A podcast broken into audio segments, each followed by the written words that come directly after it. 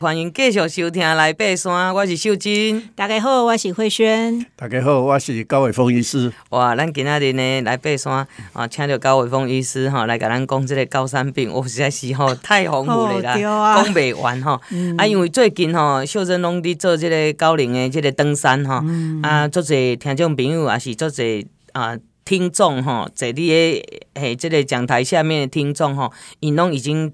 达到高龄的标准了，然后六十五岁以上啊，嗯、所以他们都会很担心，讲啊，我都有慢性病啊，我是要安怎去爬山，足烦恼的对啊，啊，到底有慢性病啊，敢会使去爬咱台湾的高山，欸、啊，是要安怎较好，要安怎练？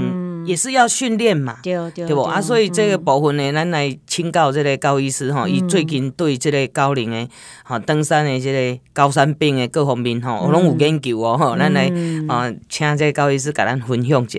目前根据这个美国那个疾病管制局有一个旅游黄皮书，嗯，他们最新出来已经二零二四年的，虽然现在才二零二三年，但二零二四年的这个版本已经出来。哦，他们认为呢，就是年长的高龄的。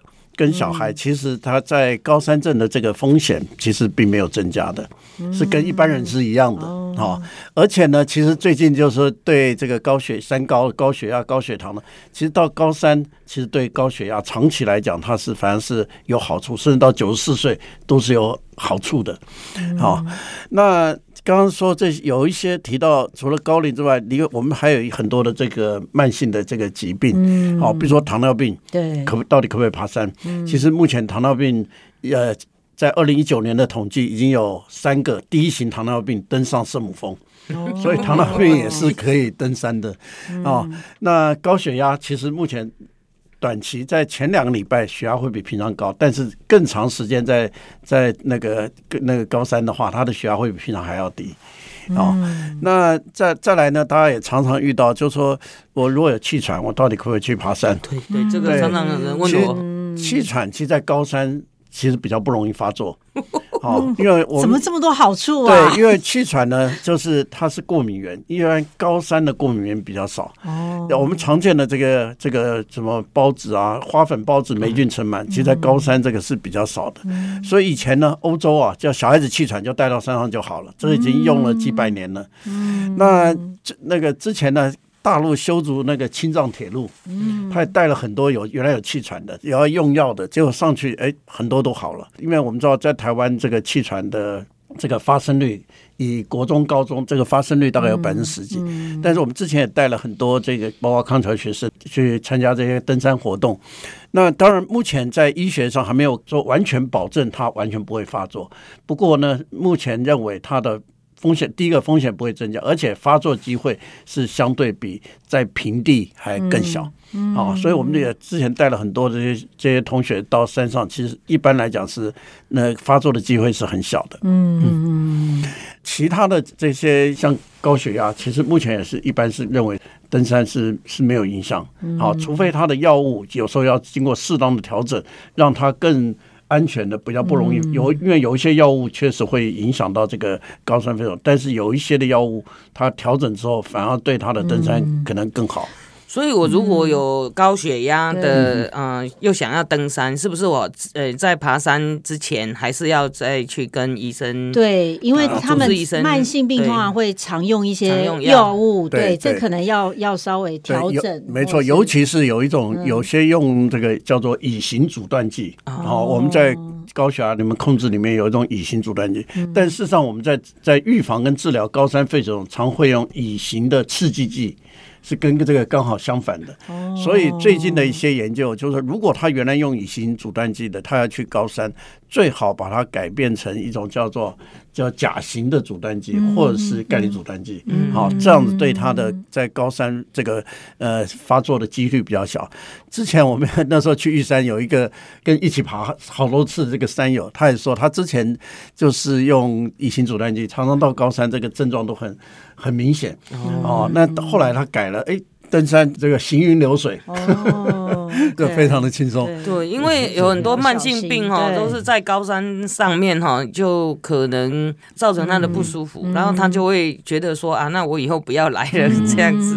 所以这个慢性病的呃部分可能就是还是要要要多咨询，对对对，行前要再确认一下。对，而且现在这个交通越来越便捷，其实慢性病以前他可能不不会想去这种高，但现在这种高山坐车就上去了，坐车就上去，比如说阿尔卑斯山，他很容易就到到这个世界这个美景，对，他去这样，但是要经过适当预防，其实他还是可以很容易的这个到达。对，高医师，我我想要呃，请问一下，就是说，哎，比如说如果有吃慢性病药物的，那还可以吃那个呃高山病的药吗？呃，大部分都其实都可以，都搭配着。大部分这几个都不太影响，但是有一些它是有有一些影响的。嗯，哦，那我们比较那个常常说的就是比较影响的，就大概就是类固醇。比如说有一些的，比如说像他平常就在类固醇的，其实到高三啊，到三千公尺，他可能就要增加两倍。比如说像红斑性狼疮的，它就要增加两倍，到四千公尺要增加到三倍，到五千公尺甚至要更更多。哦，它这个目前它就要用比较高的剂量，它才这个疾病才比较安全。哦，那那类固醇其实，在目前在我们预防跟治疗高山症，它其实呃是一个很很重要的药物。大家常常会担心，哎，它是不是有那个很大的副作用？嗯，其实，在一般来讲，这个类固醇呢。一般只要不超过连续用超过一个礼拜，实际上比较少造成长期的副作用。嗯，在短期呢，我们在像在急诊室，有时候那个脊椎收藏，我们用我们现在类固醇的一百倍的剂量。嗯，那比如说他现在如果是像这个红斑性狼疮，有时候在医院会用到现在的剂量的五百倍的剂量都有可能。哦，那大家常常担心的就是我们吃这个普拿疼，嗯，可能吃个十五二十颗，可能就中毒了。嗯，可是类固醇通常。在急诊室吃到饱，其实还还没有达到中毒剂量。它在急性期，它其实是一个相当安全的短期使用治疗急性的，但是它不用长，不要长期用。它在治疗呃急性高山病、高山肺肿、高山脑水肿，它的位阶都是很高的，而且至少在脑水肿，它是第一优先的选择的药物。在呃急性高山病，它的治疗的药物，它是也是比丹木斯还要优先。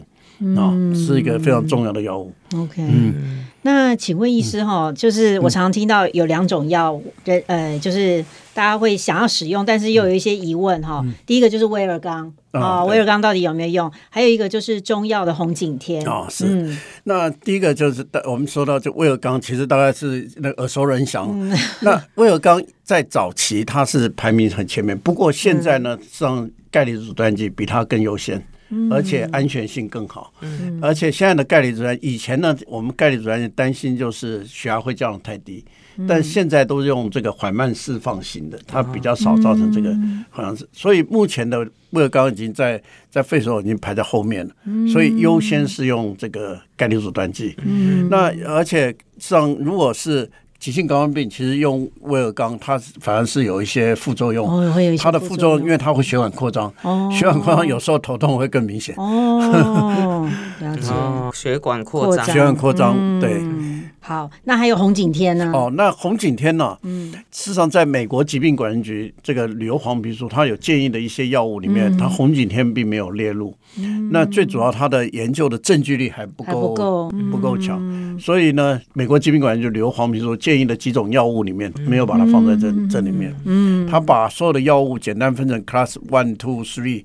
啊，那红景天没有放在 Class One，也可以没有放在 Class Two 里面。好，目前完全没有 Class。所以就是不好的，哦，但是 Class One、Two 都是有 One 是最好的，好处远多于坏处。Class Two 也是有一点好处的，好，那红景天目前没有放在这个 Class 里面。好，嗯，所以我想请教高医师哈，就是如果慢性病的这些呃山友他们要爬山，嗯，有没有什么特别需要叮咛他们的部分？好，嗯，对，其实慢性病就是很多种，但是我现在以高山门诊来讲，其实。有大概有三分之一，我之前在北医有开那个慢性门诊，那大概有三分之一是属于这种慢性，因为现在要去高山的这个机会越来越多了。是，那而且现在的这个研究，实际上很多的慢性病实际上也都可以到高山啊，除了这个几个比较有问题的，比如说慢性阻塞性肺病啊，或者是心脏衰竭嗯啊，或者是血红素太低的，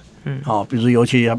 比如说八以下到高三这有风险，还有一个脑部有病灶的，比如说有有脑瘤的，啊，这个是有一些风险。其他大多数的慢性病，如果只要控制良好，目前都不认为是有很大的风险啊，而且还有很多是有好处。嗯。那这些呢，其实就是我们要根据不同的这个疾病来做不同预防。那比如说，包括这胃溃疡。嗯，其实胃溃疡，对对，大家说这个好像很常见的疾病，常见的疾病。其实胃溃疡到高三，它的那个出血的风险比较大，所以它也要需要用这个药物来那个预防。那比如说这个胃食道逆流，我们一般我们在高三，大家都知道，我们买一个泡面到阿里山。这个它会怎么胀起来？那因为气压低，这个叫波义耳定律，压力跟体积成方比。通常我们在两千七百公尺，这个体积会一点五倍。好，如果到那个基地营，五千两百公尺，大概就差不多就两倍了。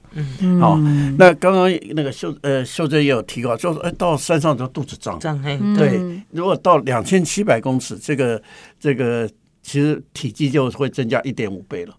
所以啊，如果能放屁排气啊，从下面排气或者上面打嗝，让气排掉，肚子就不会不就比较不会胀。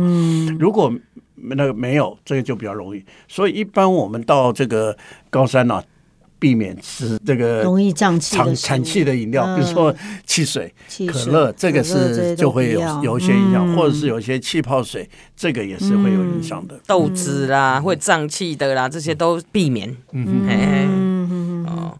所以呢，这个所以饮酒应该也不好啊。对，饮酒也不好，因为我们我们有一个叫缺氧换气反应。如果是呃，其实就是正常我们的氧气不够，我们要吸更多的氧气，增加呼吸，增加换气。但是喝酒或一般的安眠药会抑制这种缺氧换气，让缺氧更厉害。哦，OK，好，所以大家要小心。对，喝酒还是不要在高山上喝哦，因为我觉得喝酒是会消耗氧气的。对对对吧？那再来，如果是。咖啡或茶其实是有好处的。它咖啡或茶是好处，就是刺激这个缺氧换气反应。刚刚说那个缺氧换气，对对对。所以在在二零二四年这个版本，美国疾病管理它也是让，如果原来有吃喝咖啡的，在高山原则上不要停掉。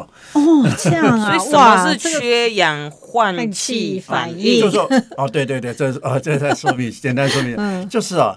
缺氧，我们正常就是要增加呼吸，吸更多的氧气进来。对，就是呼吸会速率加快，加快然后那个深度会增加。嗯，啊，希望吸吸更多氧气。深呼吸。但是如果是酒精、安眠药，就会抑制这个缺氧患者。所以原来缺氧，哦，你本来要增加增加换气，但是他他就不让你作用，嘿，不让，就会反而会让缺氧更厉害。嗯，所以反而更缺氧。对。所以很有趣哈，对，各位听众朋友哈，那那进入高龄者哈，咱这有慢性病哈，啊嘛是会使继续爬山，啊会使到这个咱。高伟峰医师的门诊，已经把底下内湖开诊所，高峰诊所哈，高峰诊所。哦，可以呢啊，大家如果有需求 啊，可能到这个诊所去做一些咨询，好，我觉得蛮不错，而且也有在看慢性病啦，嗯，对，疑难杂症都有，因为高伟峰医师他是急诊室医师出来的嘞，哦，所以呢看过真的是很多很多的事情，好，啊，咱这段呢先跟各位听众朋友分享到这，咱等。本节目由台湾户外第一品牌欧都娜独家赞助，与你一起体验户外精彩的每一刻。来爬山吧，户外生活的好伙伴，欧都娜。Yeah, yeah.